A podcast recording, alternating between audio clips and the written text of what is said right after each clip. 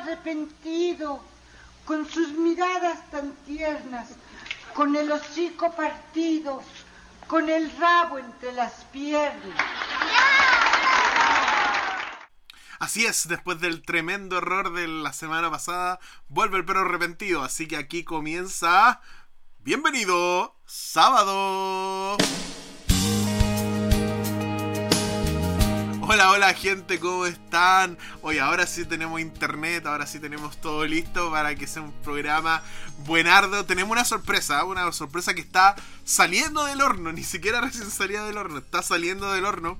Así que se las vamos a, a mostrar a ustedes primero. Así que se viene un programa simpático, bueno, eh, estamos súper contentos.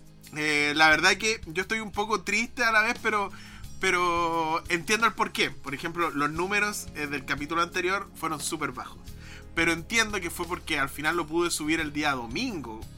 entonces igual pasó mucho tiempo. Algunos de ustedes tienen tiempo para escucharlo el día sábado o domingo más tardar o el mismo viernes. Así que Gracias a los que a pesar de la demora se dieron un tiempo para escuchar el capítulo. Nada, más que agradecerle a todos.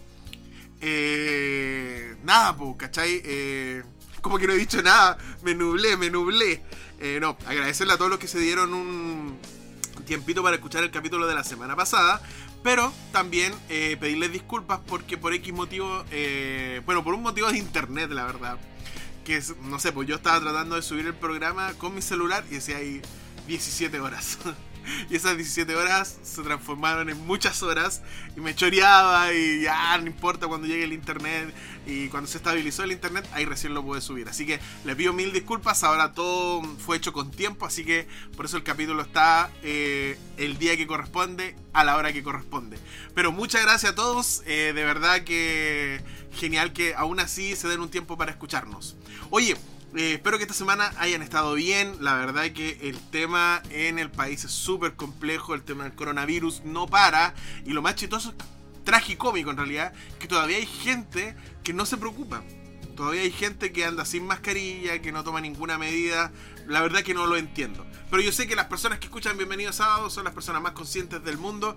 Por lo mismo son las que más se cuidan para así cuidar a otros. Oye, eh, ¿Se acuerdan que la semana pasada eh, preguntamos algunos tips para poder eh, hacer más fácil el cambio de iglesia?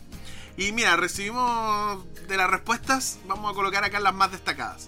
Nuestro amigo Monín, que ya es un asiduo personaje de este podcast y que responde siempre a las preguntas y le agradecemos enormemente todo el feedback, las ideas, las críticas y las respuestas también, que algunas son bien ingeniosas.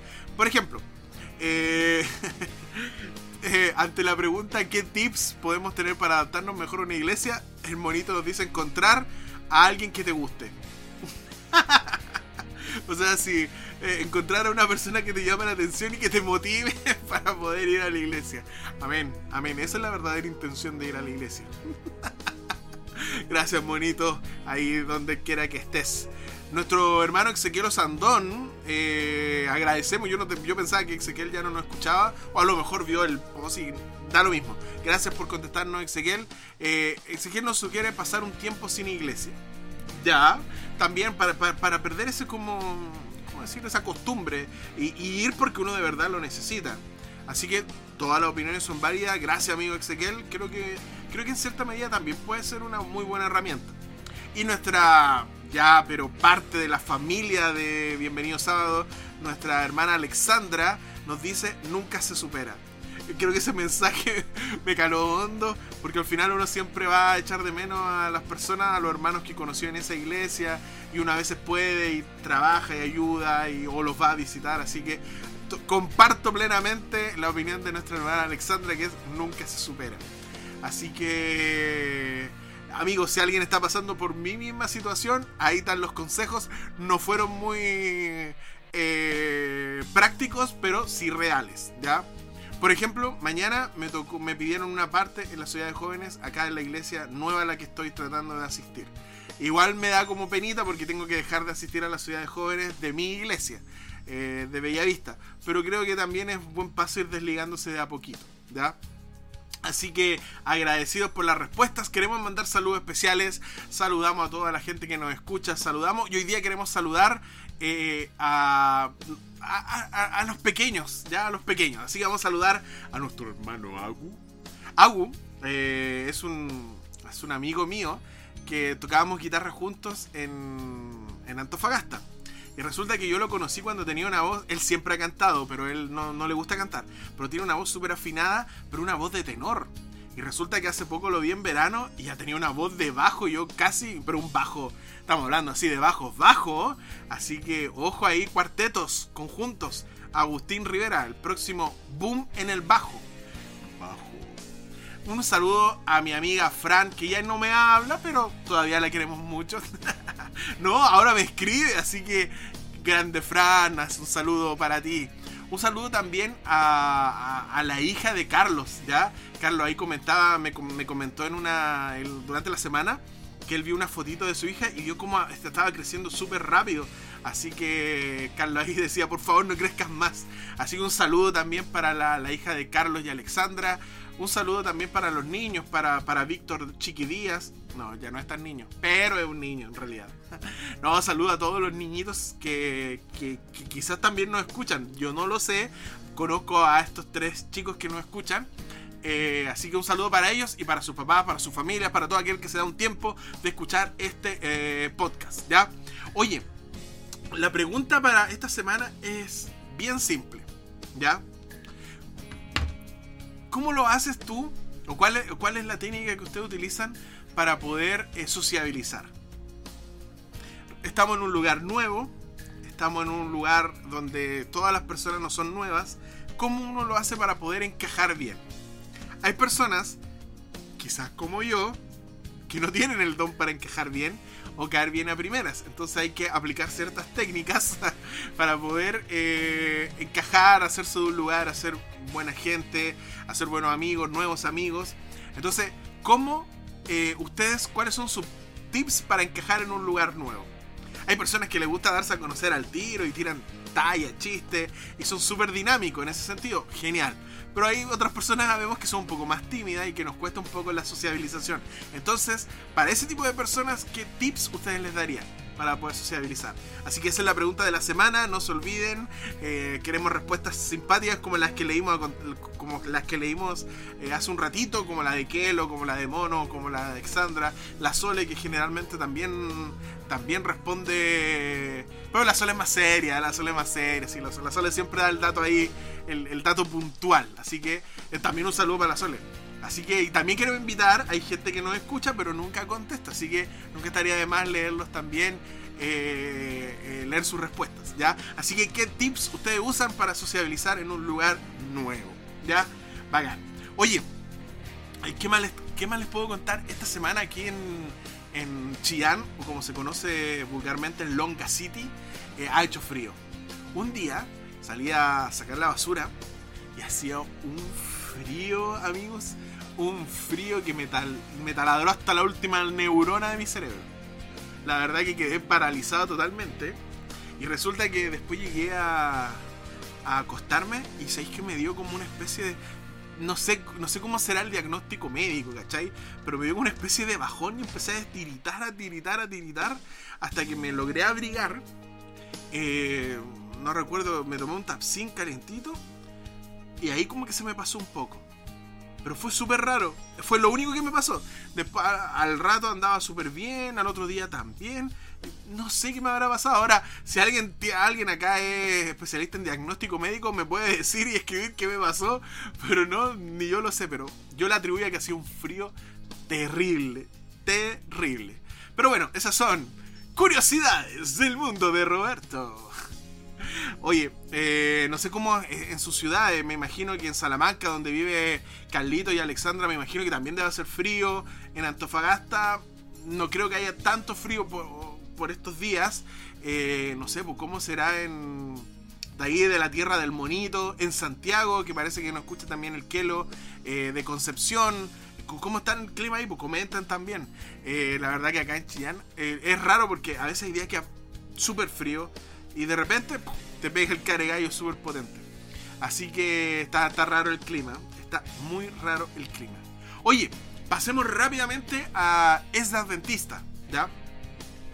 Eh, me dijeron por ahí que es de adventistas eh, totalmente el hecho de no querer cambiar, que nos gusta estar siempre en una forma eh, estandarizada y creemos que eso a nosotros nos hace ser adventistas. ¿ya? Yo también comparto con eso, esa fue la pregunta de la semana pasada. Si ustedes creen que es de adventista, este como el hecho de somos más estáticos, que no creamos mucho y nos mantenemos siempre con la misma liturgia, el mismo programa y no somos muy amigos al cambio. Y la verdad que la mayoría me comentó que sí, que no nos gusta cambiar y eso sí que es de adventista. ¿Ya? Oye, así que aquí va mi, mi próximo es de adventista. Me río porque yo he caído en eso.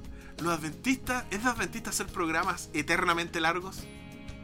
Yo me río porque eh, recuerdo en una situación muy puntual con, con mi amigo Víctor, quisimos hacer un programa y por más que lo analizamos, lo pensamos, de hecho hasta medimos el tiempo, no salía tan largo como realmente salió, salió larguísimo el programa.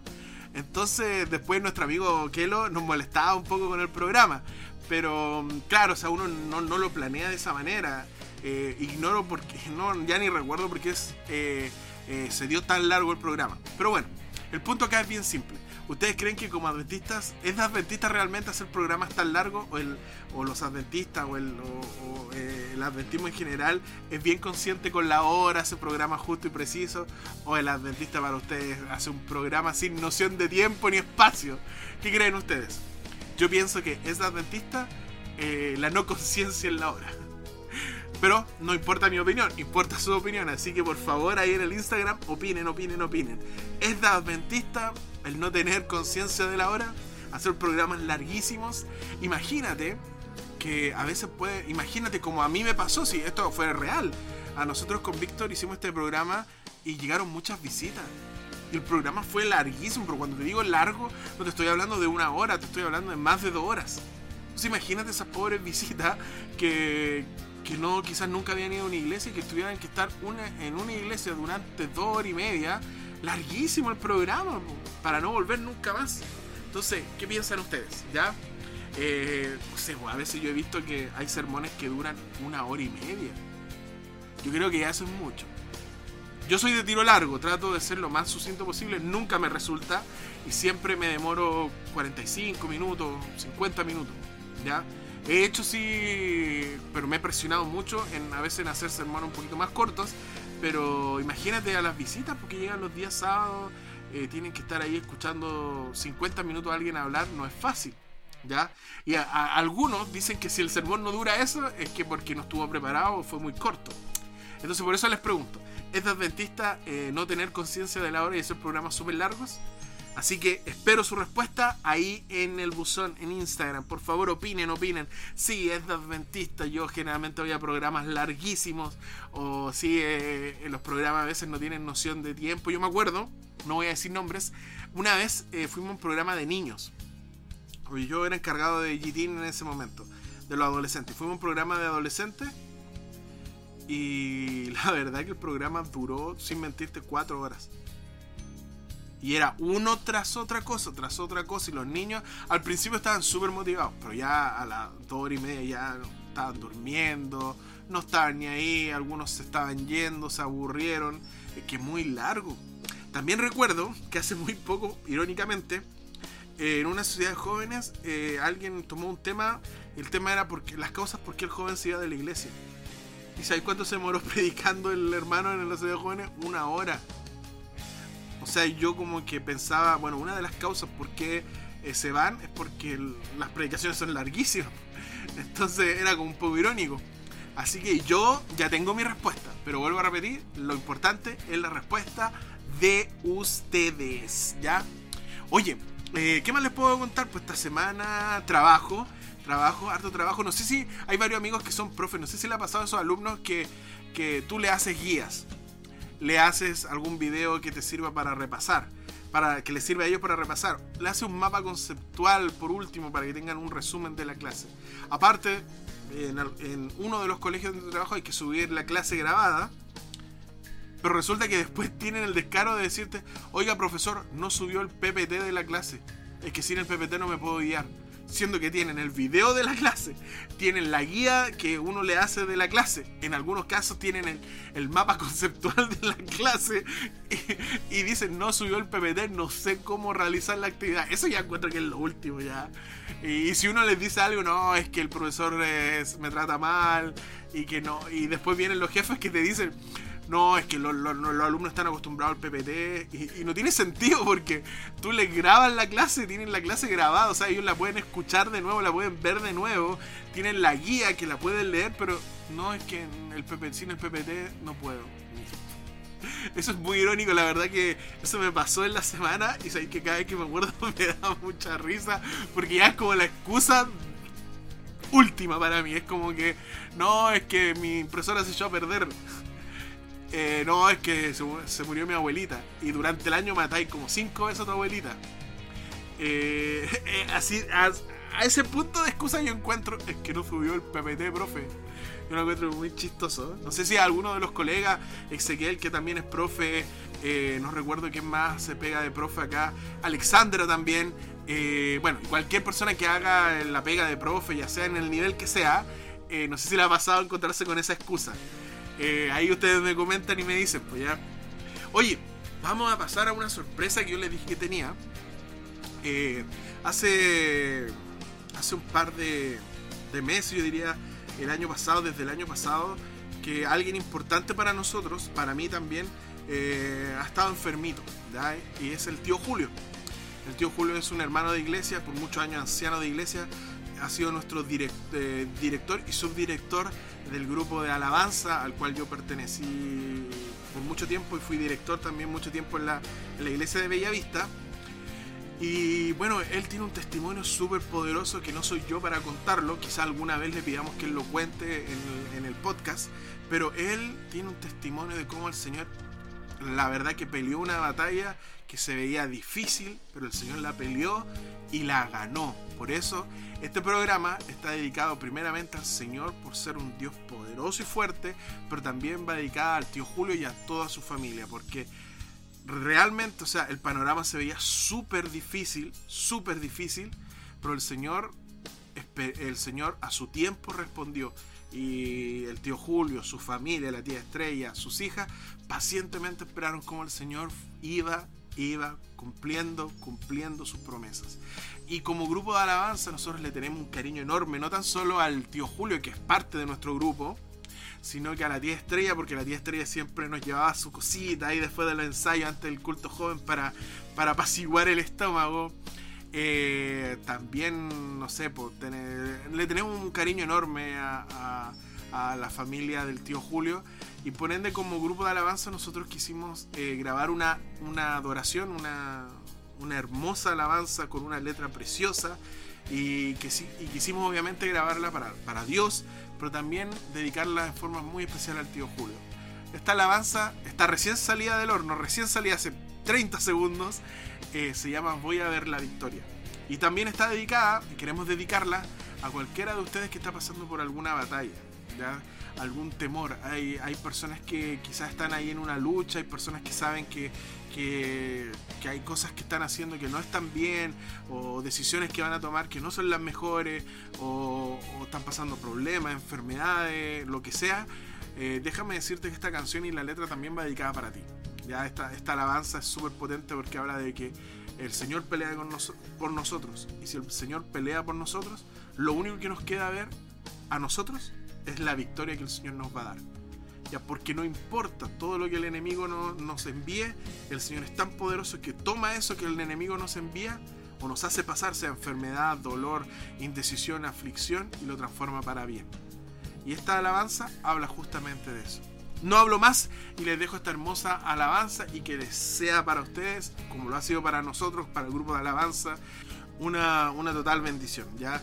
Así que aquí les dejamos con Voy a ver la victoria del grupo de cover del grupo de alabanza de la iglesia de Bellavista.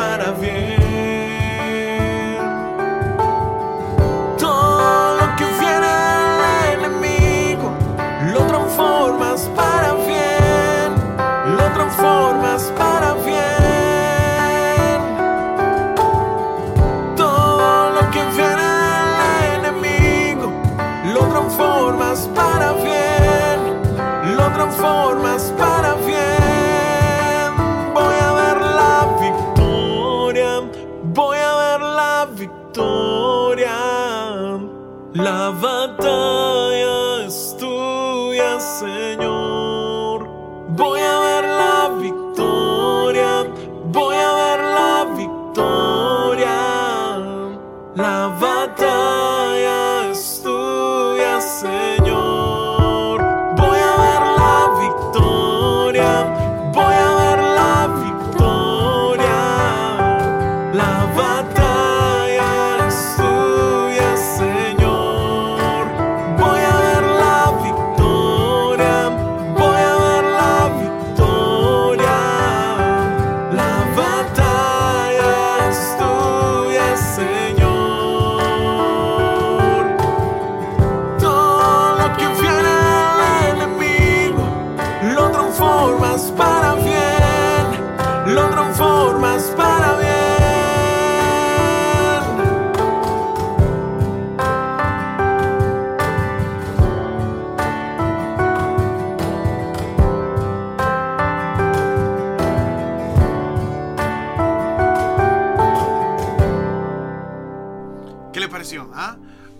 ¿no es cierto? Bueno, queremos agradecer, o yo quiero agradecer en forma muy especial a, bueno, a Francis, ya, a la chica que hace la segunda voz. Ella es la actual directora del grupo de Alabanza. Así que si es que escuchas el podcast, Francis, un abrazo y gracias por apañarme en todo este tipo de cosas. Ya la Francis siempre era la que apañaba y grabábamos y fue la, la que me ayudó a grabar este cover junto con algunas otras personas. Ezequiel Osandón también que nos ayudó en el cajón. Eh, y nada, pues agradecer a todas las personas que nos ayudaron. Y recuerden, porque esta alabanza va con mucho cariño a nuestro tío Julio. Un día él va a contar su testimonio que es potente, como el Señor ha abierto caminos con respecto a algo que él pensaba y que todos pensábamos que se hacía muy difícil. El Señor cuando abre puertas, abre puertas y ventanas. Así que si estás pasando por algún momento, recuerda que confía en Dios y solo te queda sentarte y ver la victoria. El Señor va a pelear por ti, dice segunda de crónica. Así que nada, espero que le haya gustado. Está recién salida del horno ya, recién terminadita la alabanza. Así que, bueno, déjanos en Instagram si te gustó. Porque si te gustó podemos ir soltando alguna otra cancioncita por ahí en el camino. eh, todo es si les gusta a ustedes, ¿ya? Oye, pasemos a la lección en un minuto. Eh, espero, espero que hayan podido en cierta medida repasar la lección, eh, que hayan podido estudiarla siquiera, eh, para que mañana puedan opinar. Pues no, mira, yo se lo digo como experiencia, como maestro de escuela sabática, no hay nada peor que una clase que no habla porque no, no ha estudiado y o, o, la misma clase que no hable porque no le interesa. ¿ya? Son fome. O la clase cuando opina, pero de las cosas que no tienen sentido eh, para la lección. O sea, tú hablas de, no sé, pues, de algo y ellos se toman de una palabra y se van por otro lado porque no estudiaron la lección. Yo encuentro que eso, esas cosas desaniman al maestro. Así que ustedes, todas las personas que nos escuchan, yo sé que apoyan la labor del maestro de escuela sabática, por ende estudian y ahí dan su pequeño aporte, pero lo dan. Así que yo sé que todos son así. Oye, vamos con la lección de, de esta semana, la lección en un minuto y corre tiempo. Oye, la lección para este sábado 17 de abril, lección número 3, se llama Por los siglos perpetuos. Ya recuerden que estamos hablando del pacto, la semana pasada también hablamos sobre el pacto. ¿ya? Eh, a ver, una vez que el pecado entró en el mundo, eh, la verdad que desde ahí han venido una cosa tras otra y todo en declive. Ya la humanidad quedó rápidamente dividida entre una, entre una gran mayoría que se entregó de lleno al pecado y una pequeña minoría, eh, lo que conocemos nosotros como el remanente, que desea obedecer y alabar a Dios. Ya por lo mismo, la lección va a trabajar tres aspectos súper importantes. El mundo antediluviano, los pactos de Dios y el remanente. En el mundo antediluviano va a analizar pensar solamente el mal y Noé un varón justo. En el aspecto que habla sobre los pactos de Dios, van a tocar el tema del pacto con Noé y el pacto con todo ser viviente. Y para terminar, va a trabajar la idea del remanente. Así que no se pueden perder esta lección. Estudienla, todavía alcanzan tiempo. Un minuto, un minuto, se lo gano, se lleva el premio. Tra la la. Oye, Hace tiempo que no hacía la lección en un minuto. Ha vuelto la sección La lección en un minuto. Así que no se pueden perder la lección, amigos. Está súper buena. Se iba a salir una cuestión nada que ver. Nada que ver. Así que menos mal que no la dije. No sé qué decir. Estoy como un poco hiperventilado, amigos. Así que... Eh, nada. Oye, eh, se viene el, el... Oye, antes de la mesa redonda, que era lo que le iba a comentar, no se olviden de nuestras preguntas, ¿ya? Tenemos la pregunta eh, de la semana que es algún tips para las personas que son más tímidas y que les cuesta un poco más eh, desenvolverse en un ambiente social nuevo. Ya cualquier tips, cómo lo hacen ustedes. Yo sé que ustedes son personas totalmente sociables, así que regálenme un tips ahí cómo, cómo se puede hacer. Y la segunda pregunta, si ustedes creen que es adventista los programas largos. ¿O creen que los adventistas realmente tenemos conciencia de la hora cuando nos sentamos a planear un programa? ¿Ya? Así que ahí respondan en Instagram. Genial, por favor respondan, sigan respondiendo. No se olviden de escuchar el capítulo anterior, aquellos pillines que porque lo subimos tarde no lo han escuchado todavía. No pueden escuchar este, si estás escuchando este y no has escuchado el anterior, apaga este y ándate al anterior. ¿Ya? Eh, porque así va a poder entender la mesa redonda que se viene ahora. Recuérdense que la semana pasada comenzamos a ver tips o pequeños consejos para uh, cuando nos piden hacer un tema o un sermón una meditación, ¿ya? Entonces vamos con tips para hacer sermones, temas y meditaciones. Segunda parte, aquí en Bienvenido Sábado. Ya, acuérdense eh, que la semana pasada nosotros comenzamos esta nueva sección que es como la última de esta tercera temporada. No sabemos si es la última temporada del podcast. No, no, no lo sabemos. La cosa es que dijimos y partimos diciendo que lo más importante es predicar la palabra. Y se acuerdan que leímos un texto de Pablo a Timoteo que le encarece por favor ante Dios y que va a juzgar a todo el mundo eh, que prediquen la palabra. ¿ya? Y después dijimos que habían ciertas cosas, ciertos tips como lo primero, orar. Segundo, eh, sentarse y dedicarle tiempo. Tercero, tener noción a quién va dirigido el tema, el sermón, la meditación. Cuarto, eh, tener una conciencia de la hora, ya que va relacionado con nuestra pregunta. Eh, si es un tema de sociedad de jóvenes, no puede ser más de, una, de un tiempo prudente. O sea, no es un sermón, es un tema. Y una meditación es mucho más acotada que un tema. Eh, aunque pueden ser lo mismo, la verdad es que ya con el tiempo ya uno no distingue porque al final la meditación siempre es lo mismo. Me acuerdo que eh, hubo un tiempo que asistí a una iglesia donde había despedida de sábado, que era una meditación, después la meditación y después el tema central, o sea, era casi un sermón, ¿ya? Así que eso fue lo primero que dijimos. Ahora vamos. Ah, y dijimos que era súper necesario eh, también dedicarle tiempo a estudiar la palabra. ¿ya? O sea que hay que predicar la palabra de Dios. Basta de biografías, basta de anécdotas, que son un recurso, pero no puede ser un sermón entero. ¿Cierto? Ok. Hoy día vamos a entrar a una, al aspecto más técnico. ¿ya? ¿A qué me refiero con más técnico? Cómo preparar un sermón o un tema en sí. ¿ya? Recordando que esto no es una disertación pero sí hay, hay aspectos que son necesarios. ¿ya? Lo primero es que tú tienes que eh, pensar, reflexionar y ver qué es lo que tú quieres compartir con los demás. A veces nos pasa que cuando nos piden un tema tenemos miedo de tomarlo porque sentimos que somos personas que pecadoras y eso está bien porque es súper necesario eh, sentirse con esa necesidad del perdón divino. Pero tampoco tenemos que olvidar que todas las personas que predican son así.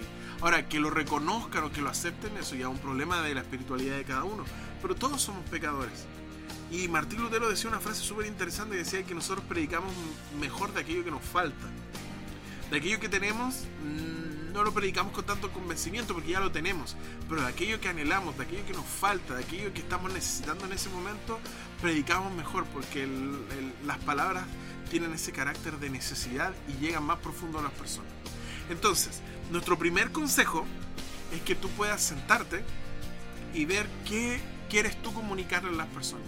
Siempre tomando en cuenta el contexto. Si es joven, si son una iglesia miscelánea, hay niños, jóvenes, adultos, o si una iglesia de una edad un poco más alta, si hay adultos y adultos más de tercera edad, no lo sé, hay que siempre tener contexto, pero lo primero que tenemos que sentarnos y es elegir qué es lo que quiero yo decir. Quiero hablar del amor de Dios, quiero hablar del perdón, quiero hablar de algo puntual.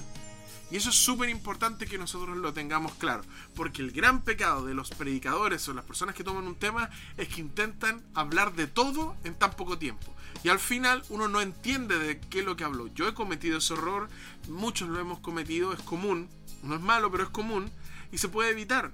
¿Cómo se puede evitar? Mirándolo de la siguiente forma. Cuando nosotros predicamos como si tuviéramos una pizza, una pizza. Entonces, para entregar la pizza generalmente eh, la partimos en mitad y sacamos una rebanada. En el sermón es lo mismo, o sea, nosotros tenemos una infinidad de gamas de temas, pero no podemos predicarlos todos. Imagínense un día que queremos predicar del santuario. Vamos a hablar de todo el santuario, de todo lo que significa el santuario. Ese, sermón va a ser eterno. Entonces tenemos que sacar algo, un, aspecto del, del santuario y eso comunicarlo. El que mucho abarca dice poco aprieta. Y en el caso del sermón, el que mucho abarca se hace eterno y aburre. Vuelvo a repetir, yo he caído en eso, también he escuchado muchos hermanos que también caen en lo mismo. Es súper importante que nosotros a la hora de elegir un tema para una meditación, sermón, lo que sea, seamos, seamos precisos. Quiero hablar de esto. ¿Ya? Eso es lo primero, para llegar a un buen puerto. Segundo, eh, ya teniendo un tema, nosotros tenemos que pensar en cómo lo voy a abordar, de qué manera. Existen, yo diría, tres formas. Una forma directa, que es que yo digo, bueno, voy a hablar del perdón y yo parto al tiro hablando, dejando bien claro sobre el perdón, ¿ya? Siendo, bueno hermanos, vamos a hablar entonces, vamos a leer el versículo donde eh, Juan dice que eh, hijitos míos, estas cosas escribo para que todo, para que el que se, el que se equivoca sepa que tiene abogado en el cielo. Entonces parto al tiro, de una, directo, ¿ya? Por un lado eso es súper bueno a la hora de, armar un sermón porque voy directo al tema, lo que me va a dejar harto tiempo para desarrollar el tema. Ya la próxima semana vamos a ver los distintos tipos de sermones, pero ahora nos va a dejar súper claro el hecho de que eh, una forma de atacar ese tema que nosotros nos propusimos entregar a la iglesia es directamente, o sea, pam pam vino vino, o por otro lado es una forma indirecta, que significa que a través de un de, de un razonamiento, a través de una historia, a través de una historia bíblica, a través de una expresión de la Biblia, voy a llegar al mismo punto del perdón. Solo que el camino va a ser distinto. ¿Ya? Ahora, las dos formas son buenas. Ya no es ninguna más mala que otra. Sino que, por ejemplo, yo recuerdo que un profesor muy querido por mí una vez me dijo, sé que tú predicáis bien, pero como que te subí en una moto. Entonces, claro, o sea, quiere decir que yo atacaba el tema o exponía el tema de una forma muy directa. Y con el tiempo he querido, no sé si lo he logrado, ir como un poco más de forma más indirecta. O sea, llegar al tema pero a través de un, de un desarrollo, que sea una conclusión que se dé por sí misma. ¿ya? Y el tercer punto, que a mí en lo personal no me gusta mucho, que es eh, llegar al, al punto pero a través de anécdotas y razonamientos, que se llama una redirección. ¿Qué significa eso? Que hay un camino de A a B, ¿ya? Y dijimos que el primero es directo, o sea, línea recta. El segundo, hacemos una pequeña, un pequeño desvío, pero llegamos al mismo puerto. Al mismo puerto. Cuando es una redirección, quiere decir que yo voy en un camino, pero después doy la media vuelta para llegar al tema. ¿Ya? O sea, voy por un lado, pero después viene un giro que me va a dejar en el tema que en este caso es del perdón. ¿Cuál es la dificultad de este, de este método que yo le llamo la redirección? Es que hay, que hay que manejar muy bien el tema para hacer la redirección y que se sienta natural. Hay pastores que lo hacen de manera muy perfecta, ¿ya? O sea, por ejemplo, el más común para mí es Bullón. O sea, Bullón empieza hablando de una cosa y de repente, de un aspecto, gira totalmente el sermón y termina donde él quiere terminar, que es eh, llamando al. haciendo un llamado. Ya hay que ser muy, hay que manejar muy bien los tiempos, la intencionalidad para hacer ese giro. A mí en lo personal no tengo esa habilidad, así que yo prefiero ser un poco más eh, directo o irme, irme indirectamente. Pero la redirección yo no la manejo mucho, encuentro que es un poco difícil, ¿ya? Eh, teniendo en claro eso, teniendo en claro el tema que vamos a predicar, cómo lo vamos a abordar, personalmente creo que hay tres aspectos fundamentales a la hora de eh, hacer un tema. Primero es una introducción. Ahora, la introducción para mí es muy cortita. Porque la introducción habla de un saludo, que ese saludo tiene la función... En la introducción nosotros podemos encontrar saludo y objetivos del sermón. ¿Qué significa eso? Que yo en la sección del del- del- de la introducción yo saludo a los hermanos. Y trato de buscar un punto de conexión. Si es que estoy ah, predicando y veo a algún profesor, entonces recuerdo y, así el, hermano que me está escuchando no me siente tan desconocido. ¿Ya? Eh, no sé, pues, si es una iglesia más conocida la que asisto todos los sábados, eh, hablo, no sé, si es que hace calor, si es que hace frío, pero un comentario, nada, 15 segundos, 20 segundos, que sirva como para romper el hielo, ¿ya? Y aparte, obviamente, saludar y desear lo mejor. Ahora, la gracia de que ese saludo tiene que ser natural y veraz. O sea, no cuestiones aprendidas. Si hace calor, no voy a decir hoy que hace frío, que está rico el clima, porque la gente lo va a notar que no es verdadero. Segundo punto, dentro de la introducción. Yo personalmente acostumbro a dedicarle un tiempo al- a los niños, últimamente ya. Eh, un tiempo a los niños. Una anécdota que va, o anécdota, o dinámica, o historia, que va unida a la historia principal del sermón, pero contada desde alguna otra forma, alguna dinámica, lo que va a hacer que el niño esté pendiente todo el sermón de lo que yo vaya a decir durante el sermón relacionado con su tema. Entonces eso hace que el niño sea parte del culto. No que el niño se acostumbre a que, ah, ya le tocó la parte de los niños, ahora ya me desligo, ya terminé mi culto. No. Entonces lo hace estar pendiente todo el sermón de lo que yo pueda ir lanzando, eh, complementando o mencionando que va relacionado directamente con su sermón. ¿Ya? Entonces generalmente dentro de la introducción saludo y cuento esta pequeña historia para los chicos.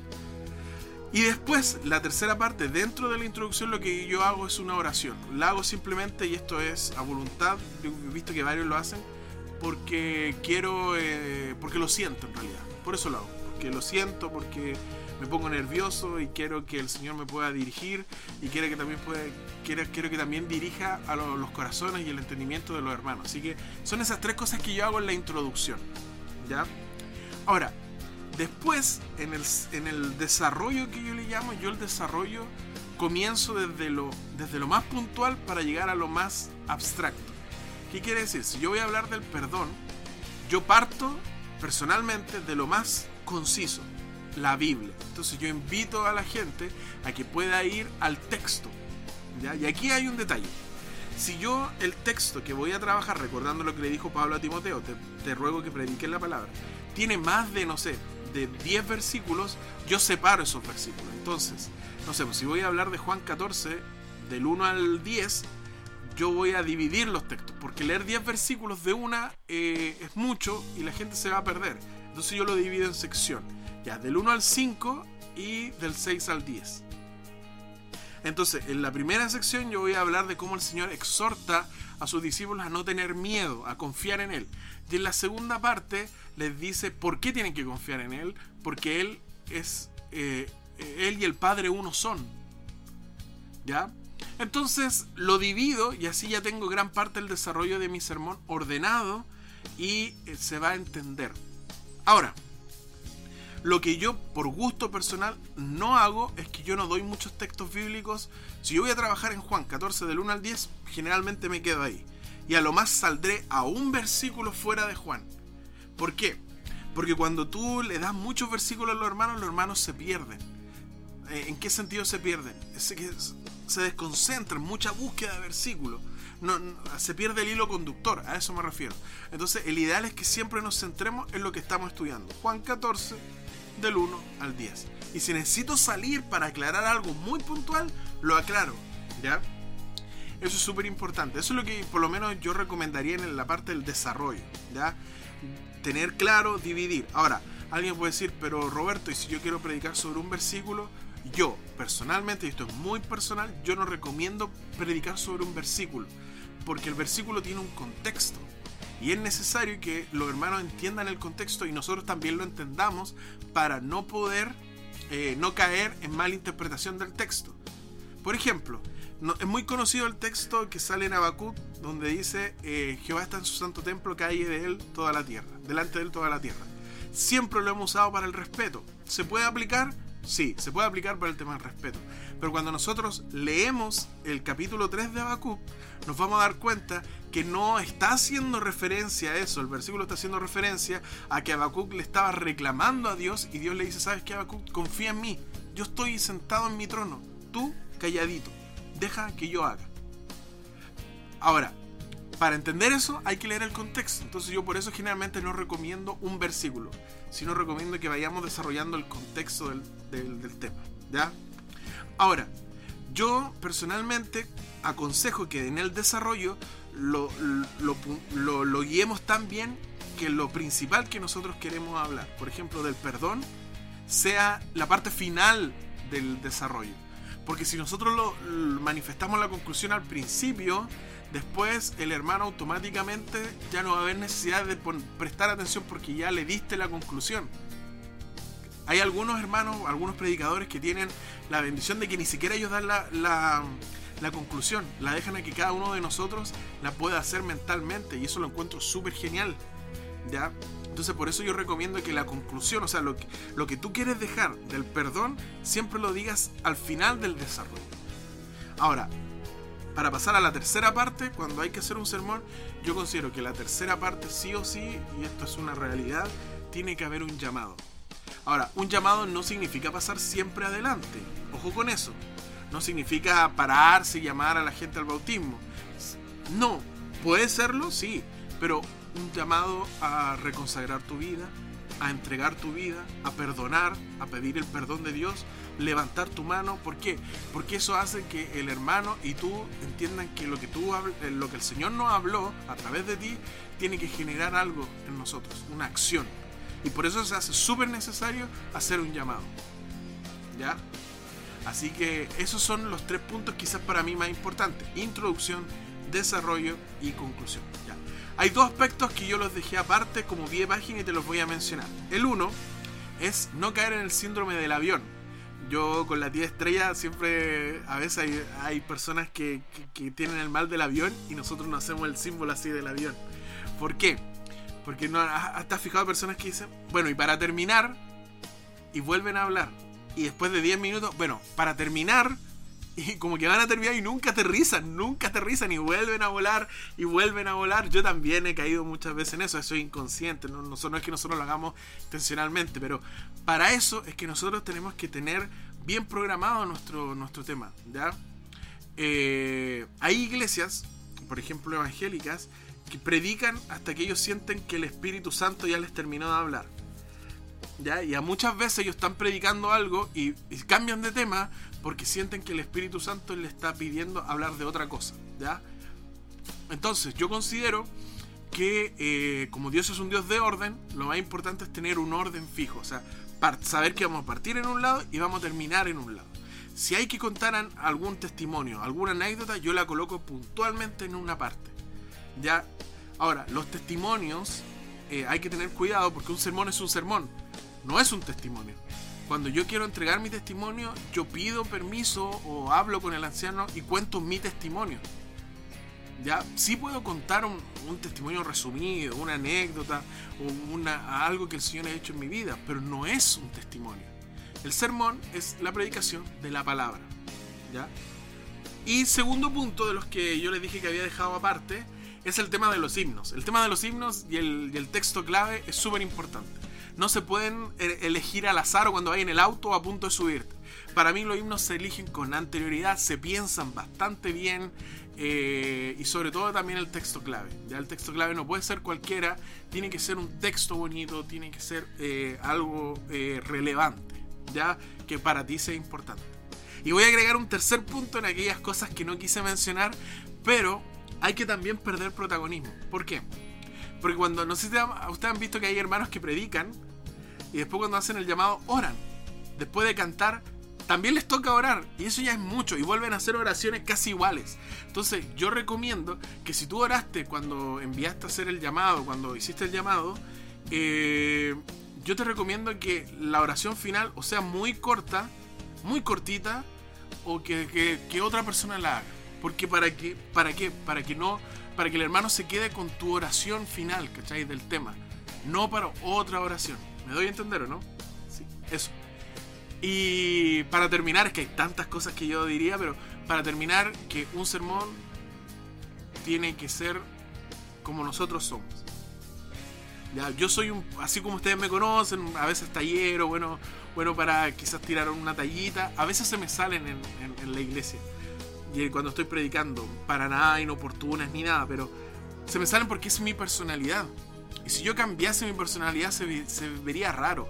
Ahora, hay personas que son serias e intentan ser graciosas adelante acá y no les queda. O sea, si tú eres serio no es malo, pero tienes que mantener una personalidad porque así le das veracidad a lo que estás diciendo. No estás vendiendo una pomada ni estás siendo otra persona.